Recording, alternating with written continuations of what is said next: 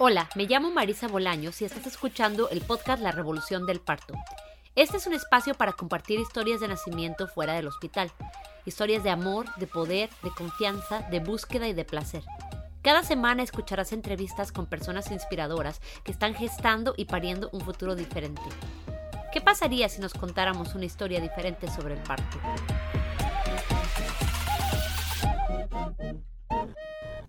Hola, bienvenidos, bienvenidas, bienvenidos todos a otro episodio del podcast La Revolución del Parto.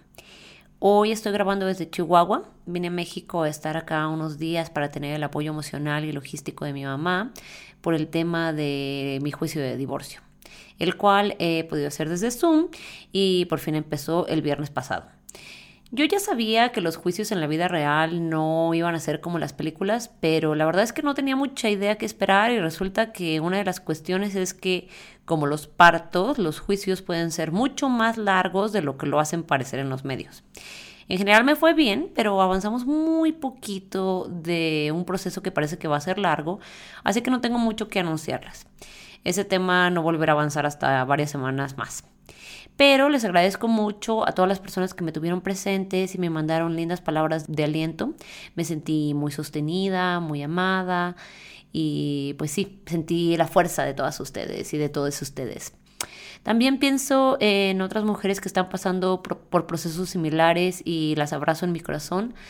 Es un proceso duro y bueno, hay muchos temas y el tema de la maternidad y de la culpa y todas estas cosas, pues son cosas que siempre cargamos, pero que bueno, florecen y salen en su máxima potencia cuando están pasando este tipo de situaciones.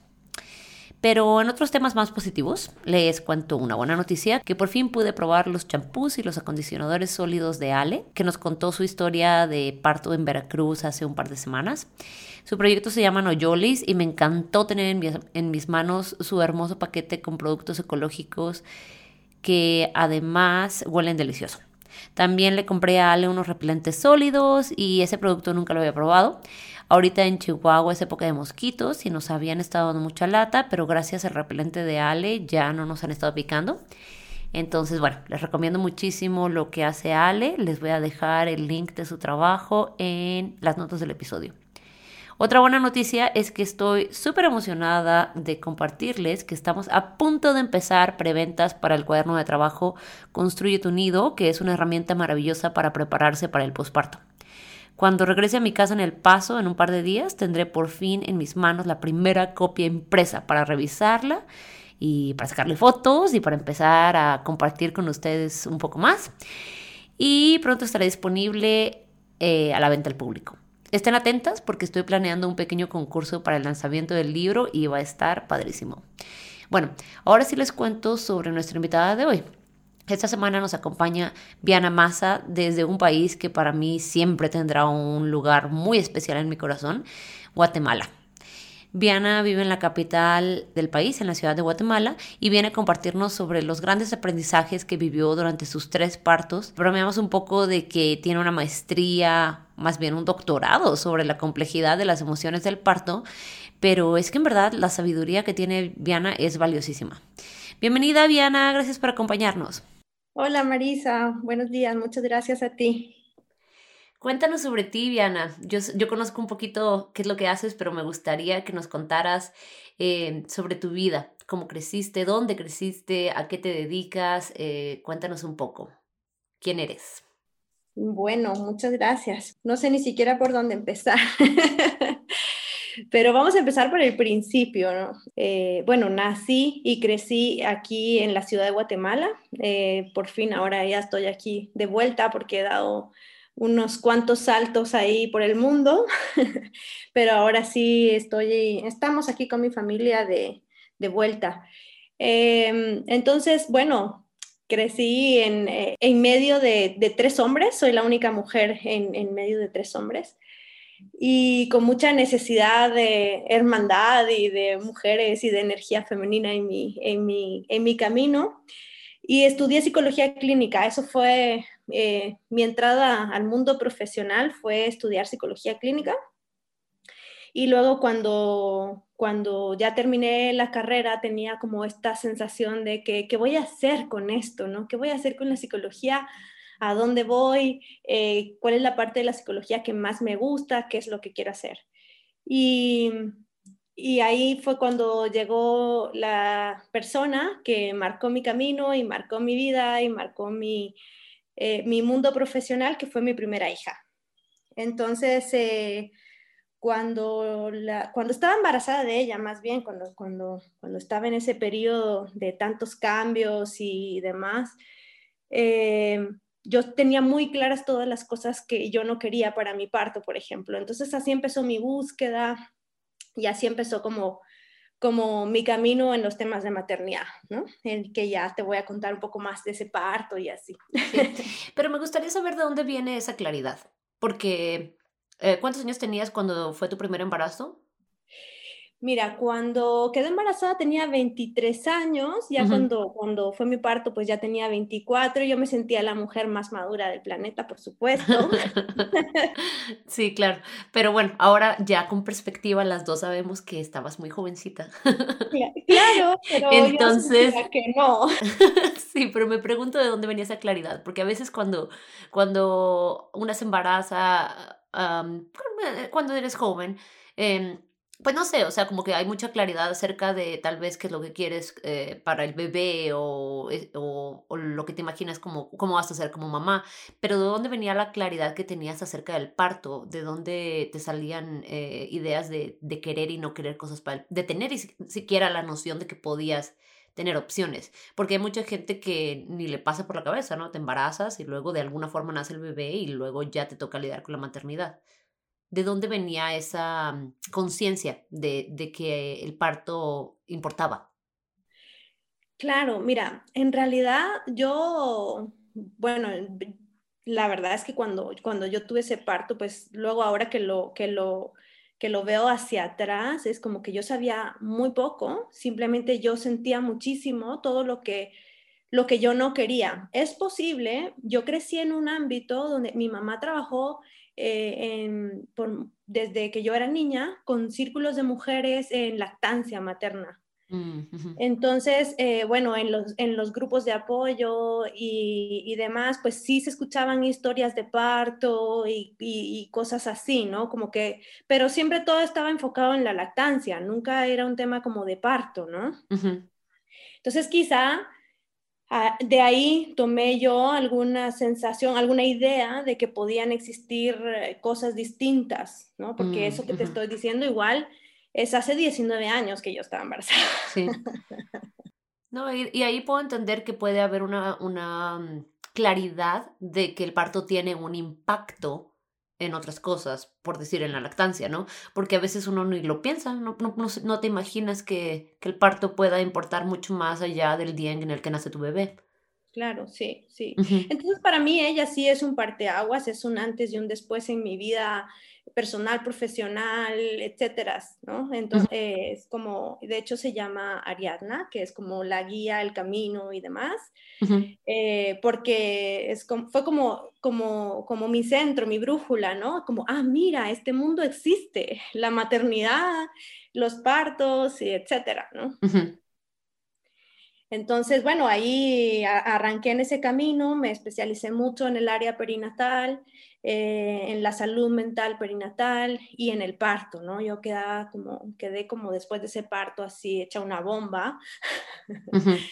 y, entonces fue como muy, em, desde la mirada emocional mezclada con el parto, el impacto emocional eh, que tienen las mujeres una u otra experiencia y así eh, seguí formándome profesionalmente, hice un máster en salud pública en Barcelona. Entonces, lo que hice fue relacionar mi, mi, interés ¿no? en, la, en la salud y en eh, con el estado de salud emocional de las mujeres. ¿no? Me costó mucho que, que en España pues abrieran un poco las, uh, las, posibilidades a otro tipo de parto. Me topé con muchas barreras ¿no? durante mi, mi maestría, pero logré hacer una investigación donde, donde mm, explicaba ¿no? las emociones de las mujeres con eh, ciertas intervenciones y cómo se sentían con ciertas otras o cuando no sucedían. Y, junto con esa maestría nació mi, maestría bebé, otro bebé, que es mi segundo hijo. Sí. Oye, pero estamos adelantando un poco. ¿Por qué no me cuentas ah, acerca de ese primer embarazo y de ese primer parto para entender de dónde venías con todas las demás cosas que, que fueron surgiendo después? Ok, bueno, sí, yo estaba como muy decidida a todas las cosas que no quería y bueno, estaba como bastante perdida eh, por dónde encontrarlo. Eh, pero lo tenía, era, era mucha claridad mental lo que, lo que yo sentía. Yo no quería que me acostaran, yo quería parir en la posición que yo quisiera, yo quería tener agua y este tipo de cosas, ¿no? Entonces, bueno, lo que mi mamá hizo fue, bueno, llevarme, pues ya sabes, ¿no? La clásica frase, ¿no? Con el ginecólogo, que fue el que la atendió a ella cuando nosotros nacimos, ¿no? Sus hijos. Eh, entonces, bueno, termino yo ahí en la clínica del, médico que, que me había recibido a mí. Entonces, bueno, había un, lazo, ¿no? una, eh, un vínculo con esta persona pero me veía con cara de esta pobre niña, ¿no? y yo me sentía muy incómoda. Entonces yo a la primera cita le dije todas esas cosas que yo quería, ¿no? Yo le dije, pues, bueno, le dije todas esas cosas que, que yo no quería. Yo no quiero que me hagan episiotomía, yo no quiero parir acostada, yo no quiero... Y yo recuerdo todavía su cara y su impresión y de decirme, bueno, pero es que la gravedad en el, en, el, en el, embarazo y en el parto no existe porque están adentro del agua los bebés. Entonces, adentro del agua no existe la gravedad, por lo tanto, no, eso no, no importa. Y yo así con cara de, pero bueno, estaba empezando mi, mi gestación y yo eh, volví a una cita más. Entonces volví a la siguiente cita y otra vez, ¿no? Con, yo con todas mis ideas locas para él. Y me dijo, mira, Viana, ¿sabes qué? Yo iba en, el, eh, manejando en el tráfico y estaba escuchando un programa de radio.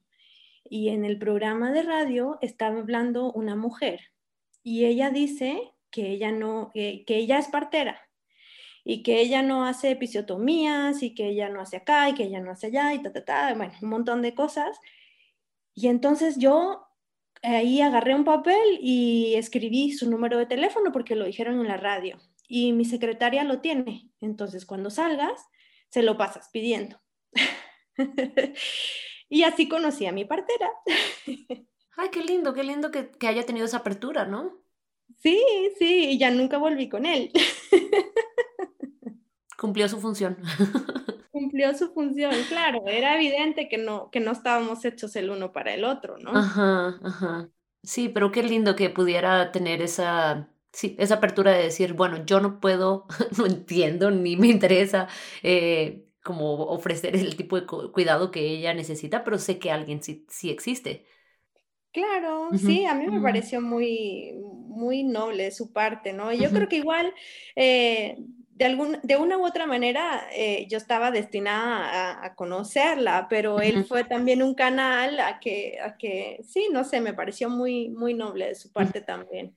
Entonces cuéntame qué, cómo fue este encuentro con la partera y, qué fue lo que, fue lo que fuiste aprendiendo y cómo se desarrolló eh, esa relación. Bueno, pues entonces yo muy inocente, ¿no? Que, que al final el, el, camino recorrido eh, pues a esa edad y, y, en ese tiempo es eh, bastante poco, ¿no? Entonces yo con, con, esa claridad de todo lo que no quería, parecía como que ella me ofrecía justo lo que yo necesitaba, ¿no? Ahora en perspectiva, pues puedo ver que me faltaba información, me faltaba eh, como un, un, poder interior que al final ese parto también me lo otorgó, o sea, no es como que yo hubiera tenido que tenerlo previamente, pero, eh, pero no sé, como que yo sabía de lo que me estaba salvando al estar ahí, no sé cómo explicarlo. Y como que en, en, el curso de preparación al parto que tomé ahí justo hace 19 años, como que eso era lo que se transmitía, ¿no? De lo que yo me iba a salvar por estar ahí, ¿sí? Mm. No de lo, que, de lo que yo era capaz de recorrer. Yo no sé si me explico. No, sí, sí, te entiendo y me parece muy interesante. Entonces, como que desde, desde esa mirada yo me sentía salvo, me sentía en el lugar, me sentía... Em, no, no sentía como que mi parto yo lo pudiera tener en casa, sino más bien en la casa de la partera, que al final es eh, una, una, idea falsa de seguridad que nos brinda un espacio diferente a nuestra casa, porque es lo mismo, ¿no? Pero es de alguien más. sí. Y yo vivía también en ese tiempo en la casa de mis papás y no era ese como para mí el lugar más, ah, más chido para dar a luz, ¿no? Sino que era mejor en esa casita tan bonita que era de la partera y que había una tina para meterse porque no habían todavía tinas portátiles, ¿no? Entonces, eh, así llegué a las 39, 40, 41 semanas y tenía todo el mundo encima, ¿no? Así como, como que, bueno, que ya se está pasando y por qué no pasa y por qué no. Entonces, como mucha, mm, siento como que, como que era muy, como muy guerrera también en ese tiempo, como que yo trataba de convencer a la gente de que eso estaba bien. Eh, entonces, como que mucha gente, más de la gente que yo hubiera querido sabía, por ejemplo, que yo ya estaba en fechas, por ejemplo, ¿no? Em, y bueno, un día 41 con días, como siempre, eh, me puse de parto y, y tuve un parto eterno, por supuesto. porque tampoco tenía como suficiente información de simplemente era como, no, no estás de parto todavía, así que ándate a tu casa. Y yo como, no, yo, yo ya estoy de parto y yo no me voy a ir a mi casa, ¿no? Porque no había como, no había entrado, no había integrado bien esa, esa información y yo me sentía absolutamente de parto. Entonces, pues me terminé quedando ahí y, ella siguió como su vida normal y, yo me sentía como desplazada porque yo decía, ¿por qué? y pasaron las horas y las horas y las horas y muchas horas y, y yo estaba muy cansada, muy cansada, pero estaba haciendo, mi cuerpo estaba haciendo el trabajo que tenía que hacer. Y por fin, yo había empezado a trabajar parto un miércoles en la, en la noche de un 4 de diciembre y mi hija nació el 6 de diciembre, el viernes, eh, a las 9 y media, 10 de la mañana. Y después de un parto muy largo y muy cansado, yo estaba maravillada, fascinada y, y, y bueno, nació en el agua como yo quería y, y estaba mi mamá ahí también conmigo. No sé, fue una eh, ella tuvo una transición en, llegar al mundo, o sea, no fue como, aquí estoy, mamá, eh, sino que sí le, le tomó unos minutos, ¿no? Estar de vuelta, o sea, estar aquí más bien, no de vuelta. y cuando ella ya estaba como aquí, eh, cuando ya me miró, aterrizó y dijo, ok, mamá, entonces me fui yo, ¿no? A dar una mi vuelta a las estrellas. Y bueno, y para mi mamá fue como, no sé, esa sensación de las dos, mm, su hija y su nieta, su primera nieta además, eh, estaba muy asustada, ¿no? De que, pero yo estaba bien dentro de todo. Yo creo que me tenía que tomar un pequeño descanso. Y, así, así entré yo al mundo de la maternidad, del poder femenino y de la capacidad de mi cuerpo y de la confianza en mí misma para hacer absolutamente todo lo que yo quisiera. Fue mi, fue mi historia de parto. Si dices que esto ya fue hace 19 años. Sí, mi hija tiene 18. A este diciembre van a ser 19 del parto. Wow. ¿Y cómo fue que integraste esta experiencia? Eh, ¿Cómo te fue en el posparto? ¿Cómo, ¿Cómo te tocó esa transformación a la maternidad? Siento como que eh, encontré como tantos, tantos recovecos, tantos rincones, tanta, eh, tantas posibilidades, ¿no? Que, que fue como ahí donde yo empecé a tener como esa necesidad de compartir, de compartir y de, y de, porque también empecé a participar de estos grupos a los que mi mamá siempre había pertenecido y yo veía que las mujeres estaban embarazadas y querían tener un parto según ellas, ¿no? Y, y todas, todas cuando volvían ya con el crío en brazos habían tenido una cesárea. En ese mm. entonces estaba de moda lo de la pelvimetría, ¿no? De pelvis estrecha y no sé qué, así como ahora está de moda el bajo líquido amniótico, ya sabes. Ahí, en ese entonces era, era pelvis estrecha, ¿no? Entonces, no, es que el doctor dijo que. Entonces, yo me empecé a integrar mucho como en estos, en estos grupos, pero yo quería hablar de parto porque yo decía tantos problemas en la lactancia realmente tienen su origen más atrás, o sea, no es, eh, no es casualidad. Cuéntame un poco sobre la cultura de nacimiento en Guatemala, que más o menos tengo una idea y me imagino que, tiene, que es parecida a la cultura de nacimiento del resto de Latinoamérica, pero eh, esto que me cuentas de, de tantas cesáreas, eh, cuéntame un poco sobre la perspectiva ahí en, en, tu país acerca del nacimiento.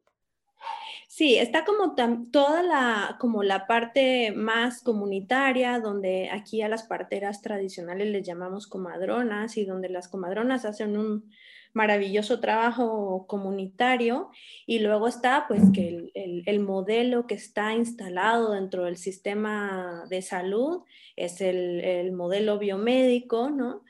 y la escasez de los recursos también está súper instalada, entonces tienes como como los dos mundos y en em, la parte de, en la que tecnocrática, en lo que la gente confía, en lo que la gente, y, no tenemos la partería profesional incluida dentro del sistema de salud. Entonces, realmente cuando tú quieres algo diferente a que un ginecostetra o una enfermera te atiendan, por ejemplo, tienes que completamente salirte del sistema, no como otros países que sí tienen la partería em, dentro, ¿no? Entonces, el cambio de paradigma es tan brutal que son muy pocas personas las que realmente pueden hacer como este cambio que yo parece que yo ya lo traía incorporado, ¿no? que simplemente no iba a ir a dar a luz a un hospital, punto, ¿no? No lo iba a hacer. ¿Y cómo te, qué tipo de partera era tu partera? Porque yo sé que Guatemala tiene una riqueza impresionante en cuestión de la sabiduría de las parteras, de las comadronas, lo que tú conoces como comadronas. Eh, entonces, eh, es, interesante, ¿no? Que, que, en un país donde existe tanta sabiduría y hay gente que va a buscar a las comadronas allá, aprender partería tradicional, no exista una integración más eh, armoniosa entre el sistema médico y las comadronas y qué tipo de partera era tu partera y, y, y, cómo, cómo, existía ese sistema. Mira, en realidad, em, aquí, lo que ha pasado muchísimo aquí con el, con el modelo pues, más tradicional de las comadronas es que desde hace muchos años eh, em, se incorporó eh, un proceso como de no sé si decir certificación, porque no es una certificación, sino más bien como una identificación. Les dan una identificación a las comadronas por parte del, Ministerio de Salud, para lo cual ellas tienen que tomar una serie de cursos, ¿no? De, y entonces, ¿quién da esos cursos? Bueno, pues el sistema, ¿no? El modelo eh, tecnocrático, cero, cero, eh, integrando la sabiduría de ellas con la, no, sino que simplemente, y todo es el miedo, el miedo, el miedo. Eh, la coartación a las habilidades que ellas tienen, el brindarles herramientas que ellas no son capaces de utilizar y que luego se utilizan mal. Entonces, al final tenemos muchas... Ah, comadronas que han sido como, entre comillas, capacitadas por, por alguien, muchas veces una enfermera auxiliar o alguna enfermera, ¿sí? Que no tiene una mirada eh, desde el modelo de partería, ¿no? Que es quien correspondería a, dar una capacitación a parteras tradicionales. Entonces, siento como que se ha desvirtuado muchísimo también el trabajo de las comadronas y muchísimas mujeres incluso en el, en el interior del país y alejadas están buscando espacios hospitalarios para atender sus partos, a no ser que realmente estén sumamente alejadas eh, y tengan cero acceso al mismo, ¿no? Entonces se mezcla el tener un hospital de traslado a 16 horas, donde una comadrona está atendiendo un parto de una multípara que además es pobre, que además no hay agua, que además no hay luz, y entonces existe la mortalidad materna que está altísima y está perfectamente, idealmente relacionada a la atención por las comadronas. Entonces, está súper tergiversado el tema, siento yo. La, partera que yo tuve en ese parto es una partera capacitada, de hecho tomó es, ah, un, curso ahí en maternidad a la luz. Eh, hace muchos años, ¿no? Bueno, sí, sí, mi parto fue hace mucho, y ella es ah, de nacionalidad alemana.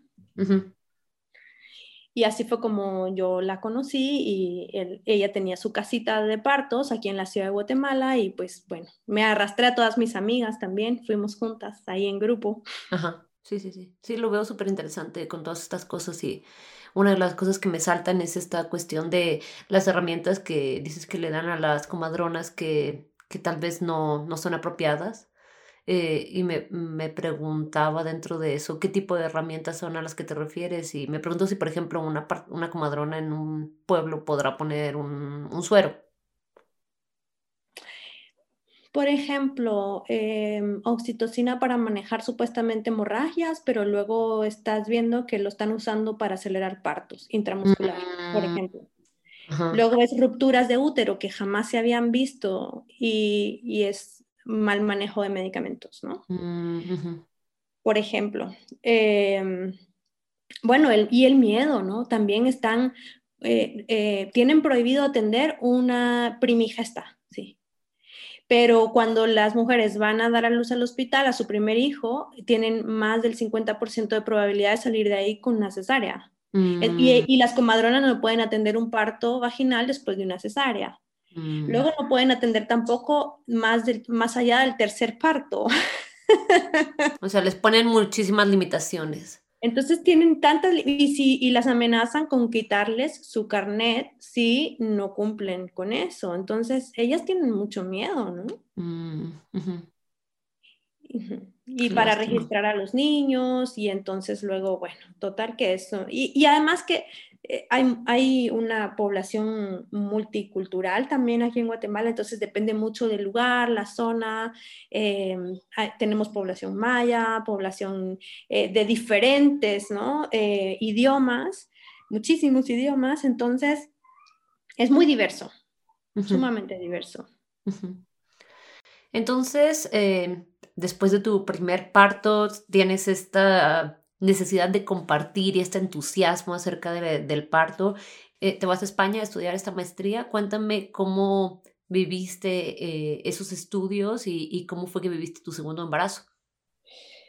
Claro, entonces me, voy a encontrar allá una serie de epidemiólogos y gente. Yo quería estudiar, yo, yo para ese entonces tenía un fuerte deseo de ser partera realmente. Eh, como que me movía muchísimo, pero pues me formé como dula y empecé a, bueno, a mí me buscó más el duleaje que yo, me empezaron a pedir mujeres que yo las acompañara en sus partos. Para ese entonces yo ya había acompañado muchos partos y, mm, y veía, ¿no? Justamente la fuerza de las mujeres y todo esto. Y, y todo lo que encontraba para estudiar, para ser partera, era a través de la carrera de enfermería y yo decía, no, yo no voy a hacer eso. yo no quiero ser enfermera, yo no quiero estudiar partería, si tengo que estudiar a fuerza enfermería. Busqué en España, busqué en Estados Unidos, busqué como o así muchas opciones y, siempre me aparecía la enfermería como entrada, ¿no? Mm, Entonces, bueno, sí estudié la, la, maestría y, y, quedé embarazada pues de Luca en ese entonces y conocí para mi acompañamiento prenatal, por supuesto que a mí, yo como era estudiante en España, eh, pues te, es obligatorio pagar un, seguro médico, ¿no? Cuando vives allá. Entonces, dentro del seguro, yo tenía absolutamente todo, lo de salud, maternidad, todo incluido. Y yo le dije a mi pareja así como, pues yo voy a buscar una partera, yo no voy a ir.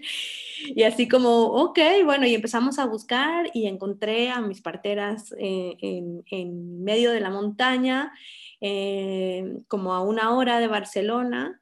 Y desde la primera vez que puse un pie ahí dije, este es, este es mi lugar, ¿no? Era en las afueras, en había una vista de las montañas, una cabañita de madera preciosa. Y yo dije, bueno, pues aquí, aquí, aquí es el lugar pero la atención de las parteras estaba o no estaba incluida en este... No. Eso era parte. Sí, me imaginé, me imaginé, porque además estaba leyendo recientemente sobre el cuidado prenatal en España y, y parece como que no hay, no hay una integración para nada, pero me preguntaba si, si eso lo, lo tuviste que gestionar con tus propios ingresos. Claro, yo no tenía ingresos porque era estudiante, pero yo sí le decía a mi pareja como que, pues yo no sé, pero yo prefiero cualquier cosa.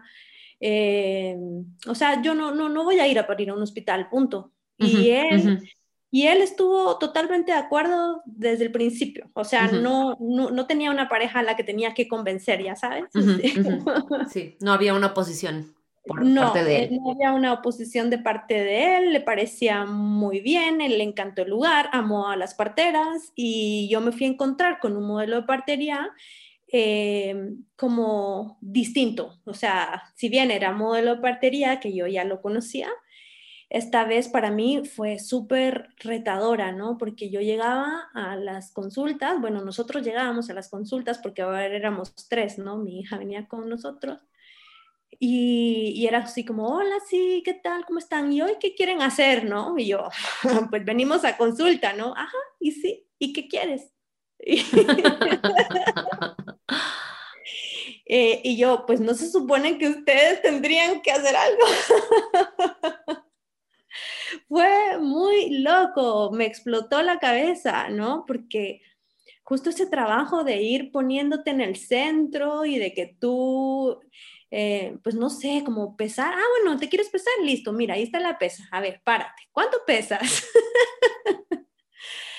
Fue muy interesante, de verdad. Em, como, como este ejercicio a través de las sesiones prenatales de, pues tú eres la que decide, nosotras solo somos herramientas, ¿no? Para tu cuidado, que tú puedes utilizar para tu cuidado. Y de hecho te ofrecían como salud integral y era como, eh, no todo lo hacían ellas, ¿no? Ah, bueno, te duele mucho ahí, mira, nosotros tenemos una osteópata que viene tales, tales días y puedes hacer una cita con ella. Y, wow. Y tengo muchísima náusea y no sé qué. Ah, quizá te podría servir el homeópata, él viene tales y tales días, ¿no? Era muy como yo sentía que al final todos esos eran recursos que me, que, me encantaba y no todo me lo daban ellas. Eso también me, me gustaba mucho, ¿no? Como interactuar y luego el curso de preparación al parto, que, que también tenían un, un modelo de, preparación al parto distinto, ¿no? Que no, no terminaba antes del parto, sino que seguía. Eh, fue mi maestría en cuestiones de maternidad. Sí, muy lindo, muy lindo. Y por supuesto tuve, ah, bueno, y ellas atendían en casa, pero eh, no más de una hora de distancia. Y nosotros vivíamos en, en, la playa a más de una hora de distancia. Y yo, pues no me mm. importa, este es como un lugar mágico para venir a dar a luz, no me importa. Entonces el plan era que ibas a tener que ir a, a la casa de partería de ellas a, claro, a esa casita en la montaña y demás. Entonces, así, lo, así lo planificamos. ¿En qué ya habías terminado tus estudios o todavía te tocó como que estar embarazada de, de tu maestría y del bebé al mismo tiempo? Al mismo tiempo. Ajá. Entonces, ¿cuál era tu plan para poder continuar tus estudios mientras estabas pariendo y puerpereando?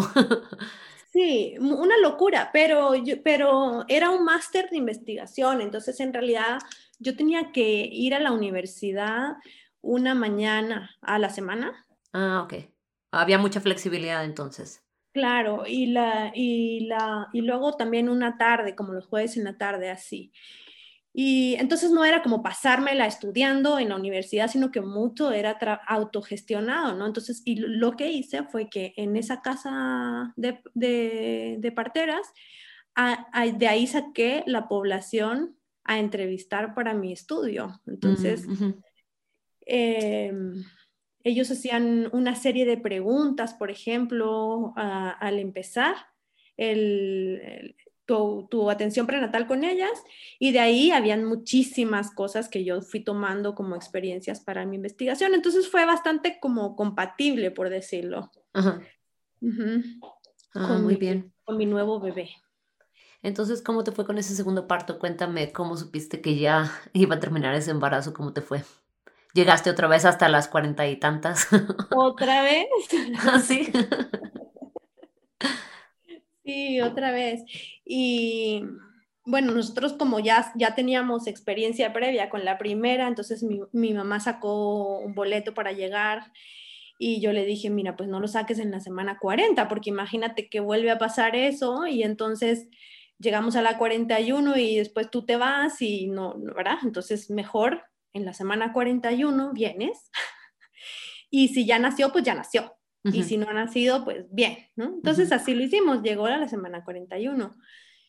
Y, y bueno, y habíamos hablado con, con, con, la, con la, mamá de, de, mi compañero y, y, le habíamos pedido que ella estuviera dos semanas antes para ayudarnos como con la niña mayor y como que en la casa y así, y que, y que, luego se fuera porque yo no, no, no, no era invitada a ella a mi parto, ¿no? Y, entonces luego pasaba un día y, llegaba mi mamá y ella hizo trampa. Oh, oh. ella se quedó ese día más porque dijo, así coincidimos las dos abuelas y al otro día pues ya me voy, ¿no? Y tú no me vas a creer que me puse de parto el día que estaban las dos abuelas.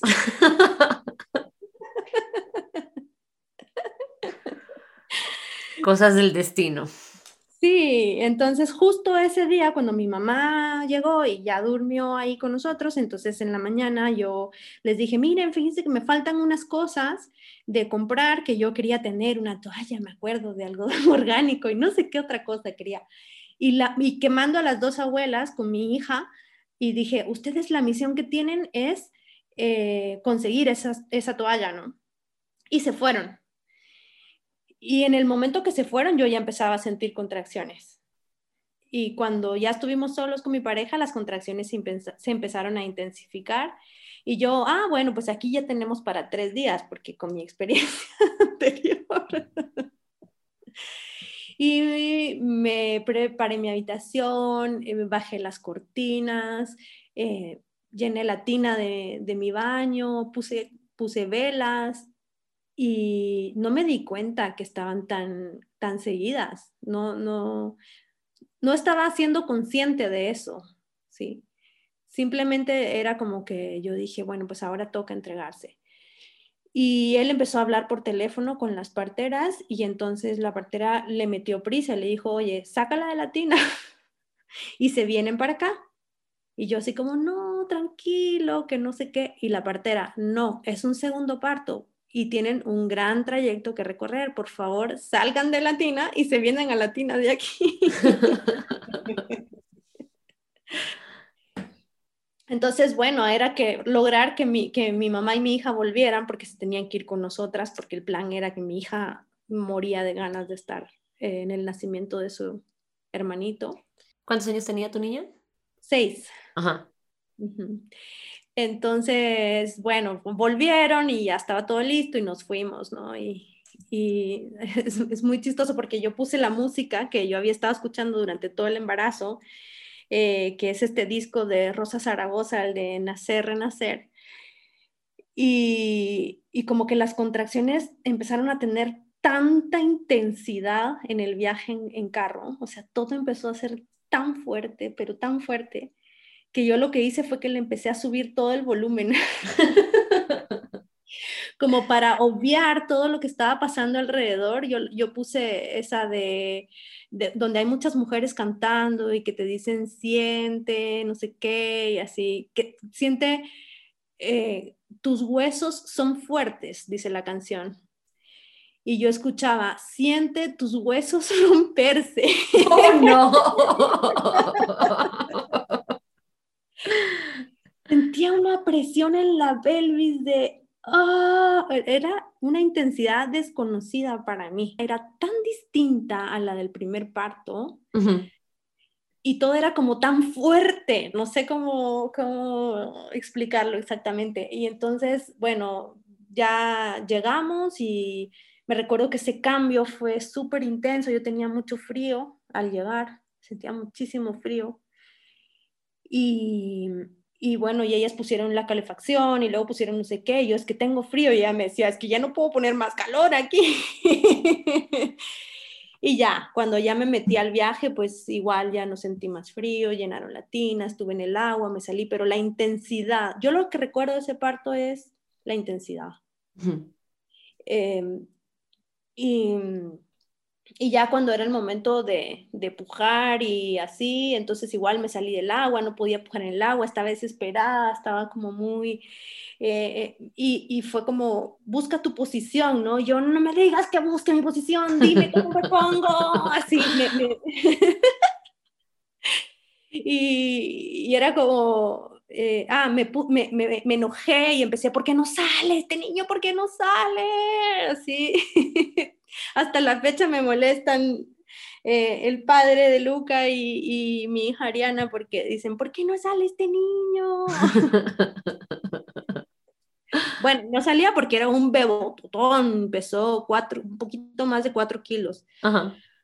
Entonces... Eh, Pero salió. ah, por supuesto que salió, salió y, y, otra vez, ¿no? Ya es como, como, ay, qué rico, ya es, inmediatamente se pasa todo, ¿no? Y ya tener al bebé en los brazos y estar todos juntos y bueno, mi mamá también súper maravillada del segundo parto y hermoso, hermoso, hermoso. Una experiencia muy distinta a la anterior. De verdad que si, yo tengo que decir algo del primero, es eh, largo y algo del segundo es intenso. ah, mira, ¿sabes qué pasó también en un momento de, de esa intensidad? Eh, que, de la que te estoy contando, eh, como yo estaba en medio de mi investigación y justo hablando de partos y las, las, mujeres, las emociones, entonces yo empecé a decir en voz alta, le dije a, a Manuel, ¿no? Le dije, es que ninguna mujer tiene que pasar por esto, le empecé a decir.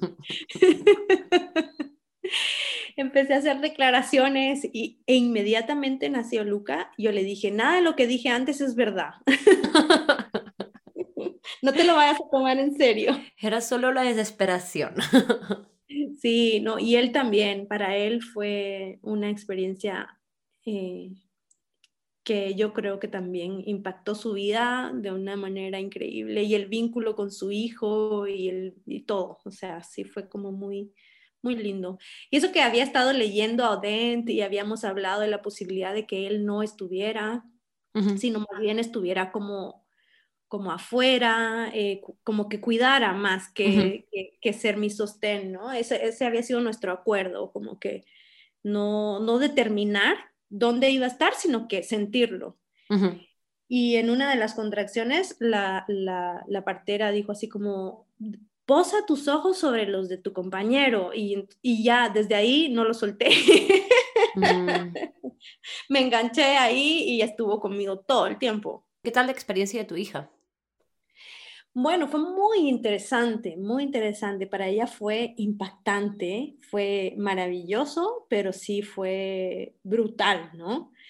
Eh, y de hecho, al día siguiente empezó con fiebre. Mm y tuvo fiebre como, como temperatura de, no sé, 38 y medio, como tres o cuatro días, ¿no? Del impacto.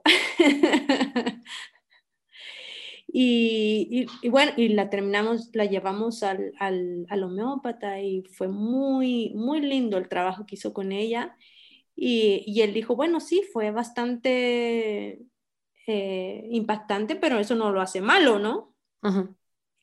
Y luego ella ya, fue bueno que estaba mi mamá para cuidarla, en realidad, porque tampoco sabíamos si tenía algún virus o alguna cosa, que, y además el bebé ya en casa y así, pero, pero sí, fue, fue, y para mí fue lindo tenerla conmigo también. Sí. ¿Y cómo te fue en ese segundo posparto, ahora sí, lejos de tu familia, lejos de tu país? Eh, ¿cómo, ¿Cómo te tocó esa recuperación y esa integración? Sí, por, por un lado era, era como bastante bueno, estábamos en un lugar muy lindo y estábamos, pero sí fue bastante caótico. Luego nos mudamos de país cuando Luca tenía dos meses, o sea, era el posparto opuesto de lo que yo había soñado para mi segundo posparto.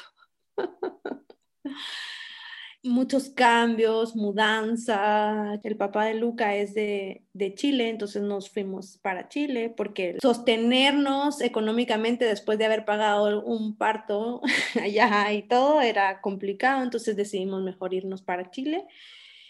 Y yo seguí estudiando, entonces sí fue eh, como turbulento el posparto, pero bastante llevadero. Luca y yo viajábamos con la teta y él iba y venía conmigo. Eh, nos cruzamos el océano como cuatro o cinco veces con él y, estábamos juntos y para él, yo era su mundo, ¿no? Entonces, para mí requirió mucho esfuerzo físico y entrega de mi persona, pero él, muy bien, súper bien. Y entonces, ¿te tocó cuánto tiempo estar ahí en Chile y cómo fue ese periodo entre tu eh, segundo parto y tu tercer parto? Eh, porque en algún momento de ahí o un poco más adelante, pues tu camino de la psicología clínica fue tomando otro rumbo, ¿no? Sí, entonces, bueno, ahí Luca estaba pequeño y, y yo empecé como trabajaba mucho más clínica, ¿no? Clínica perinatal y así menos que acompañamientos, em, hasta que volvimos a Guatemala. Volvimos a Guatemala em, cuando Luca tenía, iba a cumplir dos años y, nos, eh, y entonces empecé a retomar poco a poco los acompañamientos cuando ya él estaba un poco mayor. Y, y, además conocí una partera que es como mi primera mentora realmente, ¿no? Que me, que me conoció y me dijo, eh, yo quiero que, que, seas mi asistente y yo quiero que vengas conmigo a los partos y vivíamos en el lago de Atitlán. Y atendíamos los partos juntas alrededor del lago y yo decía, wow, yo quiero ser así como Daniela, para mí era como mi ídola, ¿no? y ella me, me, había pedido a mí que yo fuera su asistente y entonces empecé como a meterme mucho más ya como en la atención clínica del parto, ¿no? Pero Daniela viajaba muchísimo porque trabajaba también, e, ella es de Argentina, eh, se formó como partera en Francia y trabaja en, Médicos Sin Fronteras, misiones. Entonces, una época del año estaba en Atitlán y otra época del año estaba en algún país del mundo. Y así, entonces yo me tuve que ya regresar a la ciudad de Guatemala y empecé a hacer mucho más acompañamiento de partos y me formé para eh, ser mm, eh, formadora de acompañantes. Entonces puse una escuela de dulas en el 2013 y desde ahí empecé a formar a otras mujeres que querían hacer eso que yo hacía. y, y, entonces, bueno, cuando, cuando empiezas a acompañar y te empiezas a dar cuenta que mucha gente quiere algo distinto a lo que obtiene, como que hay algo que te empieza a desgastar, ¿no? Muchísimo. Y, esa frustración que yo venía sintiendo desde hace años, la empiezan a, sentir las, las mujeres que se habían formado como dulas, que venían después de mí, y yo sentía como mucha impotencia. Y seguí y empecé a buscar otra vez. Yo decía, es que, ¿será que yo no, no estoy muy vieja ya para ser parte? No. pero, er, era esa sensación de que, de que eres algo, pero que necesitas terminar de afianzar. Y tomé un curso en mm. línea de partería también. Entonces estuve trabajando toda la parte teórica de la partería por un año, pero luego tenía que entrar a la parte eh, de como a la práctica. Y y, nos decían, busquen a alguien. Y yo decía, pero es que, ¿qué voy a ir a hacer a meterme con un ginecólogo a practicar? Yo no quiero aprender eso, no quiero. Y, entonces no, no, tenía como recursos. Intenté varias veces con, con, la, con Hanna, con la partera que, que me atendió mi primer parto, pero ella no tiene este modelo de mentora aprendiz, ¿no? Sino, yo le decía, le, ofrecí, o sea, le pedí varias veces y me dijo, no sé, déjame ver, déjame ver. Y, fui a México a, hacer un, campamento de parteras a Luna Maya y, estando ahí yo me sentí como que toda la energía era como la que yo quería compartir y entonces yo le dije a la, a la directora, ¿no? le dije así como, ¿puedo ser aprendiz acá? Y me dijo, bueno. y me dijo, escribe una carta de intención y no sé qué, y nada, y, y, yo, como que ahí se me abrió, porque ese era el modelo que yo realmente quería aprender. Estuve averiguando para irme a la maternidad a la luz, pero tampoco era rentable económicamente para mi familia en ese momento. Y de repente fue así como volví y se los dije y todos, bueno, sí, vámonos, ¿no? Sí, menos mi hija mayor, que ella sí le gustó un poco más. ¿Cuántos años tenía ella? Ella tenía en ese entonces eh, 13. Sí, sí, sí, una edad medio difícil para cambiar otra vez de país. Exactamente, y entonces ahora te dice que es lo mejor que le pasó en la vida, pero en ese momento para ella era difícil. Y eso, entonces eh, desarmé, desmonté una casa, vendí todo y dije, esta es la última oportunidad. Eh, entonces nos fuimos a San Cristóbal de las Casas, nos instalamos allá.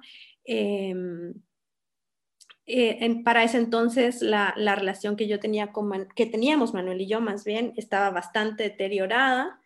Eh, entonces, justo en ese, en ese cambio, en ese impasse, aprovechamos, ¿no? A, que cada quien tuvo su casa por aparte. y, y, bueno, y, emprendí la, la, aventura de justo ir a hacer, todavía antes de irme volví a hacer un intento más con Hanna y me volvió a decir que no. Entonces ya dije, bueno, pues me voy. ¿Cuánto, tiempo ¿Cuánto tiempo estuviste ya? Er, fueron 55 partos y eh, fueron dos años y poco. Hace dos años y medio. Y bueno, ya cuando terminé, me hicieron mi, mi, o sea, cuando terminé los partos, me hicieron el examen y lo gané y así. Y, y fue para mí como súper choqueante igual terminar y luego venir a Guatemala y volví en el, volvimos en el 2018. Eh, em, y bueno, y también a, finales de, mi formación eh, conocí a Luis, que es mi, actual esposo, y fue una, también una experiencia eh, muy linda. Y cuando venimos, hicimos una ceremonia de unión, nos casamos, y bueno, fue súper bonito. Yo tenía muchas ganas de tener a mi tercera hija, y, esta vez lo hicimos en un orden diferente y le dimos una intención distinta. Y en el 2019, entonces yo quedé embarazada de la pequeña. Entonces te tocó otra vez estar embarazada, me imagino, como de dos proyectos, ¿no? Porque si ya habías terminado tu, tu formación de partería, me imagino que ya estabas pensando un poco cómo iba a empezar tu camino de partera. Sí, fíjate que igual como, como era parte de mis planes, entonces yo igual, o sea, lo que sí para mí era importante era terminar el proyecto de formación, porque no me imaginaba siendo aprendiz y estando embarazada, ¿no? Eso era algo que no, que no, que no iba. Entonces sí, logré terminar y luego cuando vine, yo tenía, o sea, la intención de abrir la casa de partería, pero, pero puedes ser partera independiente de, sin tener, ya sabes, ¿no? Entonces, me, me dediqué, bueno, empecé a atender porque desde antes de que regresara había mujeres ya buscándome y empecé a atender desde que vine. Y en ese, en ese intermedio nos casamos, quedé embarazada y yo seguí atendiendo partos porque no es lo mismo ser aprendiz, ¿no? Que, que estar atendiendo un parto al mes. Em, y decidí que podía esperar un poquito para hacer el proyecto de la apertura de la casa de partería y empezar a tener también estudiantes y todo el proyecto que yo tenía planificado, porque yo tenía 40 años y quería todavía tener una hija más y eso no podía esperar. y en efecto, no me costó para nada quedar embarazada. Y, y bueno, y seguí así, como con un parto al mes. Y, fue todo, todo bien, todo bien, la verdad. Lo, el problema fue cuando llegó el momento de que yo necesitaba una partera, ¿no? Mm, claro. Entonces cuéntame cómo, cómo manejaste eso, cómo fue tu vivencia desde el punto de vista de embarazada por tercera vez y tu parto y, todo lo que ya habías aprendido y vivido y, contemplado. Sí, este es, ese es el doctorado. Cada vez más. Sí, sí. Entonces, bueno, em, empecé como la, sabes que cuando somos cuidadoras y de repente todo el mundo asume que tú eres capaz de cuidarte a ti misma y que nadie asume esa parte como de que te, que, te tienen que cuidar porque estás embarazada, me costaba muchísimo, muchísimo, así como, no, pero es que tú sabes y yo no me traten como que sé, yo solo quiero ser una mamá. sí, pero bueno, es que tú sabes y yo no, eso, eso me costó muchísimo, muchísimo. Yo quería como no saber, yo quería que me, no sé, me puse ahí un poco intensa. Claro, es que ahora eras no solamente la que sabes, sino que eras la experta, estás en tu doctorado. Sí, sí, y bueno, y entonces me importé mi partera de México. Ah, entonces, ¿fue, ¿fue alguna de las parteras que conociste allá en Luna Maya? Claro, yo primero intenté, pero es que tanto, yo estuve en, Ciudad de México también por unos meses, entonces hablé con Hanna de, Ciudad de México, de Luna Maya, pero es que tenían partos allá, entonces no es fácil que una partera venga a, y, pare todos los partos en, el lugar en el que está. También intenté con Daniela, la que fue mi primera mentora, ¿te recuerdas que te conté del lago de Atitlán? Sí, la que estaba a veces y a veces en otros lados. Exacto, y entonces estaba trabajando y tampoco podía, y con otra que estaba en Barcelona y también tenía partos en esas fechas y así, hasta que llegué a Lupita, Guadalupe Blanco, que también está en Chiapas, y ella me dijo, mira, pues sí puedo. Bien, dije yo. y entonces ya hicimos las consultas prenatales así por Zoom y planificamos que llegara alrededor, pues en la semana 39 o así. ¿Cuándo tenías la fecha de parto? Eh, para finales de noviembre del 2019. Ah, ok. Nada más estaba tratando de ver qué tanto, si había habido algún empalme con temas de pandemia, pero no te tocó todavía. Todavía no. Entonces, eh, bueno, vaya, que, porque si no, capaz no hubiera podido viajar y todo eso. Y entonces, bueno, ya llegó para estar eh, listos para, esperar hasta la 41 si era necesario. Pero bueno, esta chiquitina eh, se acomodó diferente y entonces era un parto pélvico, Era, ella se, que se puso de nalgas, hicimos todo, hicimos acupuntura, mosibustión, gateo, nada, todo todo, versión externa y muchas veces y no lo logramos. Eh, entonces, bueno, yo asumiendo igual eh, eh, beneficios y riesgos, decidimos hacer un parto en casa, en Podálica, y eso, y entonces para eso venía mi partera también, ¿no? Porque yo, mucha gente me decía, pero es que entonces tú como tú sabes, tú no vas a tener partera. Y yo, pero ¿por qué dicen eso? ¿Cómo no voy a tener partera? Sí, justo te iba a preguntar si em, parte de tu formación eh, era como la normalización de un parto podálico, si les enseñaron cómo atenderlo y tal. Claro, y de hecho lo hablábamos mucho, ¿no? Con una de mis maestras que era Akane, hablábamos de los partos podálicos, yo hice el protocolo de parto podálico en Luna Maya. Em, entonces como que de repente es como, ah, sí, está sentada, ah, bueno, está sentada. hubo cosas que yo hice diferente de mis dos embarazos anteriores siendo partera. Y eso fue, por ejemplo, los ultrasonidos, ¿no? Yo sí hice, eh, en, en el primero no hice ninguno, en el segundo hice uno y en el tercero hice ya el de las 12 semanas, el de las 20 semanas, y no sé qué. Y en el de las 20 semanas me dijo el, el que me hizo el ultrasonido, está sentada. Mira, yo tengo tan grabada esa imagen del momento en el que él me dice eso, yo la visualizo así sentada. Y puedes creer que se movió en todo el resto del embarazo. No se movió, Hice terapia, tomé homeopatía, no, todo, todo, todo. Y no, no se movió. Y entonces, bueno, pues era eso, ¿no? Asumir eh, la responsabilidad y, y, para Luis sí era un poco más difícil. Él tenía una hija antes y pues el modelo es más uh, en el que él confía es uh, eh, pues el médico hospitalario y demás, su papá es pediatra y así. Entonces, no sé, para mí también era una responsabilidad importante. Sí, no, porque me imagino que además eh, las voces de las dudas eh, iban como contando las cositas, ¿no? Así como que, ah, bueno, pero ya tienes más de 35 años y tu parto podálico y tal y tal, ¿no? Como todos estos sombras.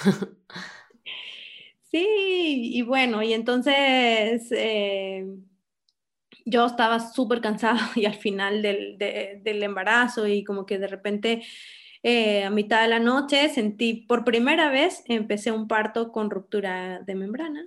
Mm, y, y, justo parto podálico, entonces mucho meconio, ¿no? Sí, sí, sí. Entonces es como meconio, meconio, meconio, meconio, y ahí empezaron la intensidad, ya las contracciones agarraron ritmo, esta vez sí eran las 40 semanas. Y que para quien no sepa, un meconio en un parto podálico no es lo mismo que en un parto de un bebé que viene de cabeza. Claro, eso es lo normal, es lo que esperamos, ¿no? Ver. Y, y, yo, ah, bueno, a todo esto, Luca, que es mi segundo hijo, él es un partero desde el momento que nació y él estaba fascinado con la idea y él quería recibir a su hermana y para él era como todo era el parto. ¿Cuántos años tenía? Tenía... Iba a cumplir 10, acababa de cumplir 10 hacía unos días. Ah, bueno, y me vuelvo a poner de parto el 4 de diciembre, igual que hacía 18. Ah, wow. sí. Y, y entonces, bueno, ya Luca y todo el movimiento y, amaneció y yo ya estaba de parto. Yo, ah, bueno, hice a todos aprender cómo se llenaba la tina y todo eso, porque las cosas con las que me iban a atender eran siempre mis cosas. Entonces yo decía, la única que sabe hacer eso soy yo, la única que sabe cómo se llena, entonces los, mi hija mayor y, mi dula empezar, tomaron conmigo un, curso intensivo de cómo se hacía todo. y entonces ya ellas llenaron, inflaron la tina, la llenaron, no sé qué. Eh, la intensidad empezó a aumentar y, me metí en el agua y estaban ellos ahí conmigo, sosteniéndome, acompañándome, estaba mi partera y bien, todo, todo bien. Hasta que de repente yo empecé a sentir algo que no, no era bien, ya sabes. y, y, era un dolor sumamente punzante como hacia mi pubis, como entonces lo sostuve, lo mantuve y, era algo como que yo dije, ok, esto va a pasar, está rotando, ¿no? Y como que hubo, como que se detuvo al momento, al, momento de la rotación, como que su, cadera estaba sobre la mía, sobre, la, sobre la parte anterior, sobre el pubis mismo, ¿no? Y entonces, bueno, me salí del agua, me, tenía más o menos como entre 7 y 8 de dilatación, eh, porque esa es otra cosa. Yo dije, si esto ya es más avanzado, pues igual y, y vamos, ¿no? Pero no, faltaba. Y, y, todavía, bueno, hicimos varias cosas, cambios de posición para ver si, Y hubo un momento donde yo agarré a mi partera, la miré a los ojos y le dije, no puedo, esto no es normal. O sea, esto que está pasando no, no tiene que estar pasando. y entonces ahí ella se sintió como que, ok, si ella me está diciendo esto, que lo está sintiendo y además sabe todo lo que sabe, y le dije, se me va a romper la pelvis por enfrente, ¿no? Ni siquiera era como la parte posterior ni nada, ¿no? Y todavía falta mucho. Entonces empezamos a pensar en posibilidades y le dije, mira, si esto lo que necesita es tiempo, yo creo que yo podría soportar esto para dar tiempo si ponemos una epidural. Porque no, no era soportable, no era como lo, lo, insoportable del parto anterior, ¿me entiendes? Era otra cosa. Entonces, eh, bueno, hicimos toda una vuelta, fuimos al hospital con el ginecólogo que atiende mis traslados. Entonces, eh, muy, muy amigo, ¿no? y, entonces me dice, bueno, pues en la habitación te ponemos una, dosis de, de, epidural y con eso le damos tiempo que baje y que rote. Y entonces me pusieron la epidural. Eh, pasaron dos horas, empezó a pasar el efecto y el dolor era exactamente igual, exacto, no había variado en lo más mínimo. Y de hecho, la dilatación era exactamente la misma. Entonces, eh, entonces pedí otra dosis para dar dos horas más. Y en esas dos horas yo pude hacer mi, duelo, ¿no? De, de, entregar y confiar en todo lo que, lo siguiente que iba a pasar y se pasó el efecto y, volvió la misma sensación y la, altura fue la misma y la dilatación fue la misma. Entonces habíamos dado cuatro horas.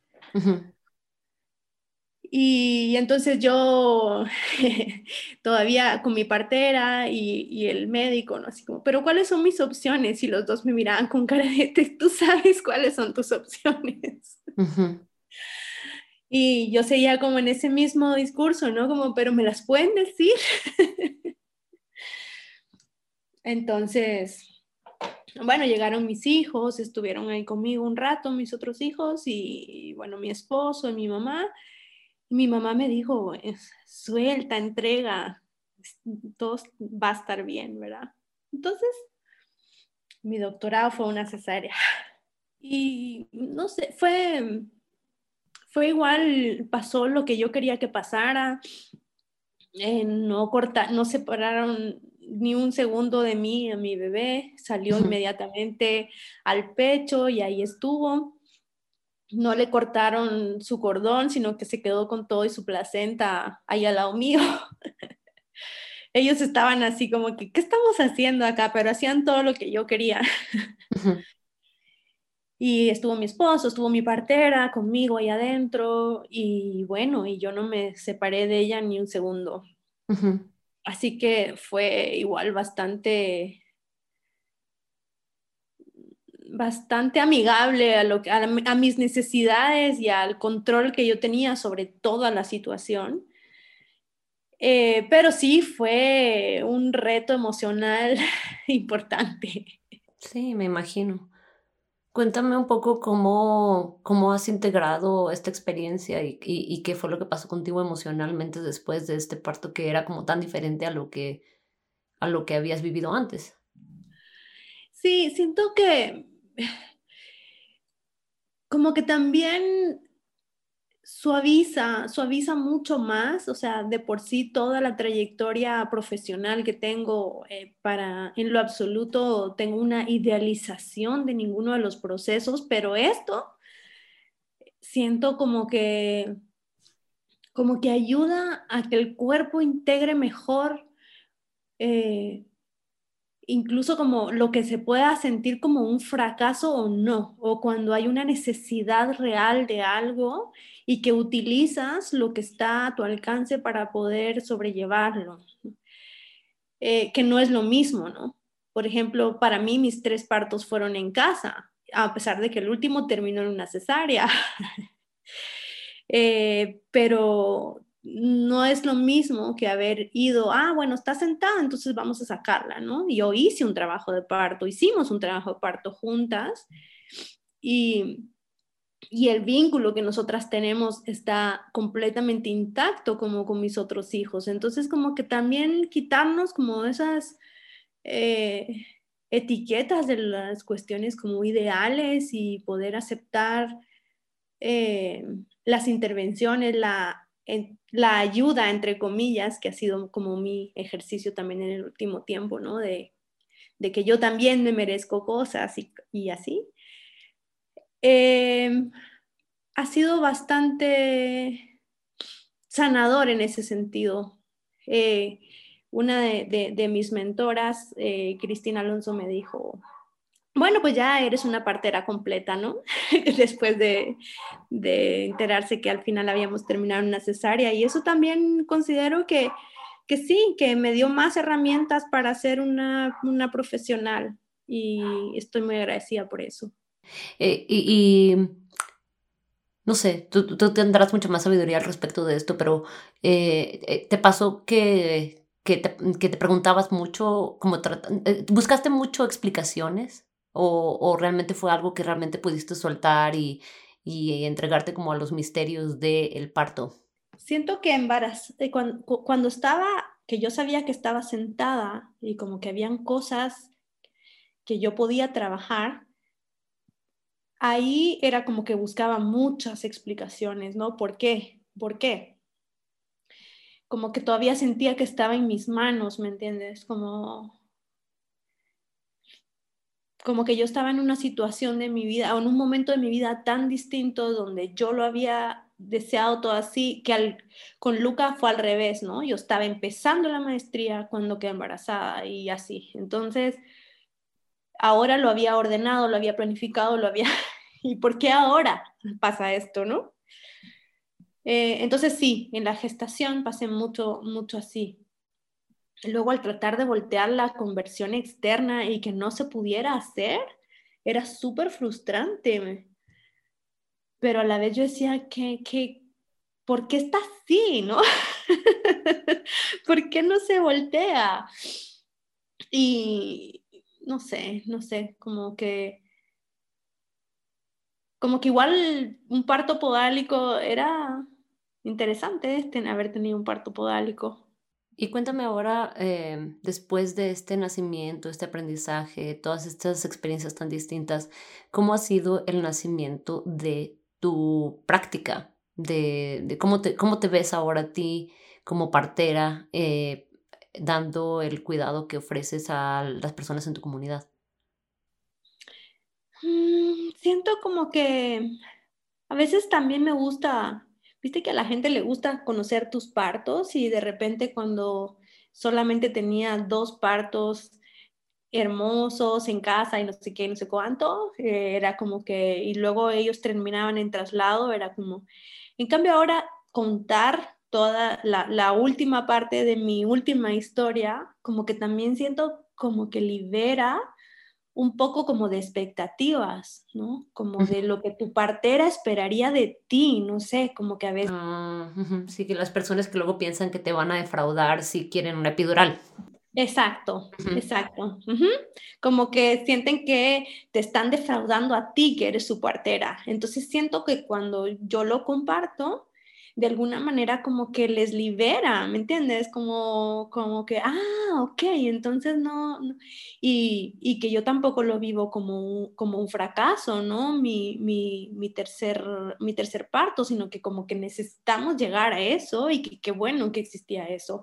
Entonces, cuando lo cuentas en primera persona, yo siento que, que, tiene, que tiene un impacto distinto en la profundidad del corazón de las otras personas, que cuando sienten que tú lo ves todo esto como algo ideal también, como que todas tenemos que poder y que todas tenemos que hacerlo así o así. Entonces, no sé, eso, eso he sentido yo diferente y que también seguramente mi cuerpo lo vive, vive diferente un traslado, ¿no? Entonces creo que al final ese es como mi, mi doctorado, es ese gran aprendizaje y, y haberme sentido tan vulnerable por primera vez acostada en, un quirófano y, y no haberme muerto en el intento.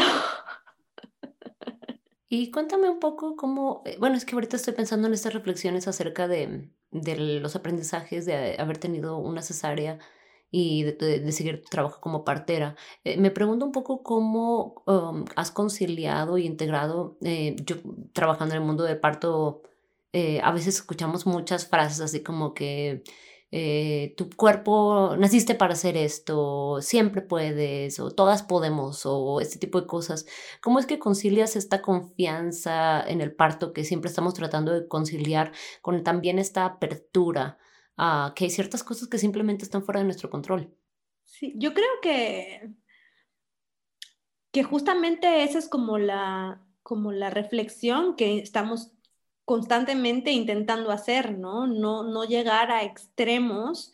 Eh, y siento que el haberlo vivido en primera persona y el haber necesitado una intervención, por ejemplo, que me permite integrarlo mejor. Y eso es así, ¿no? El mensaje siempre es ese.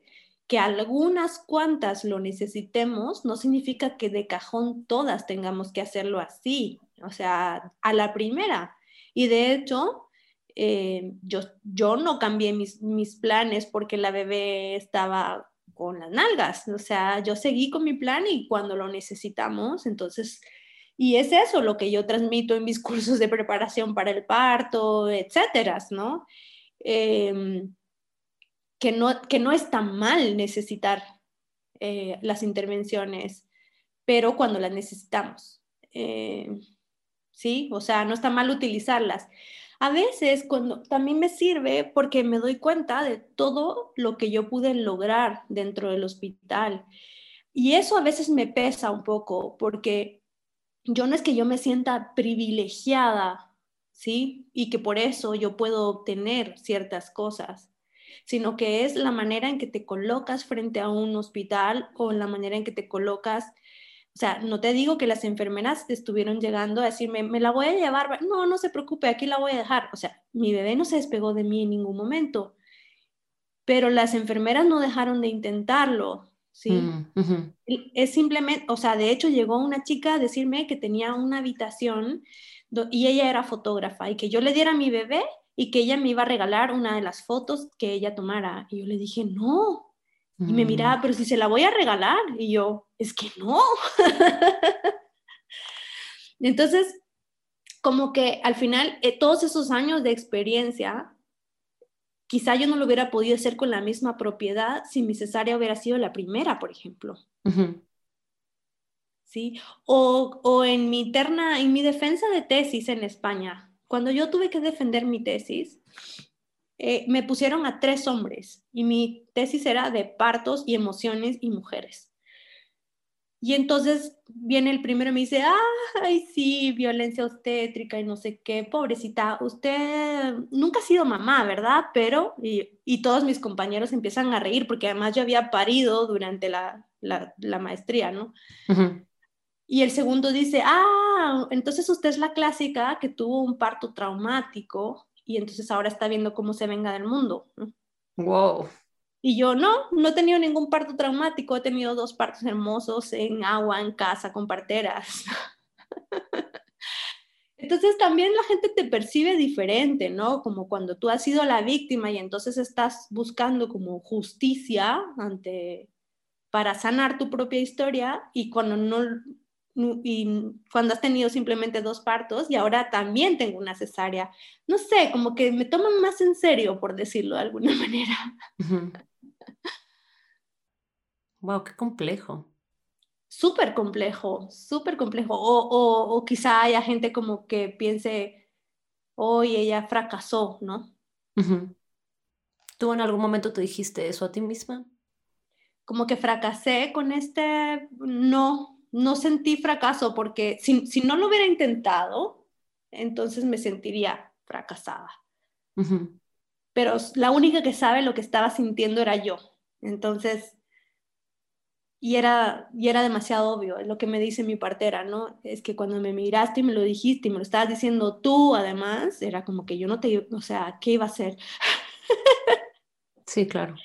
Porque no era ese clásico momento de la transición, me explico. O sea, era antes, era la rotación. Sí, sí, sí.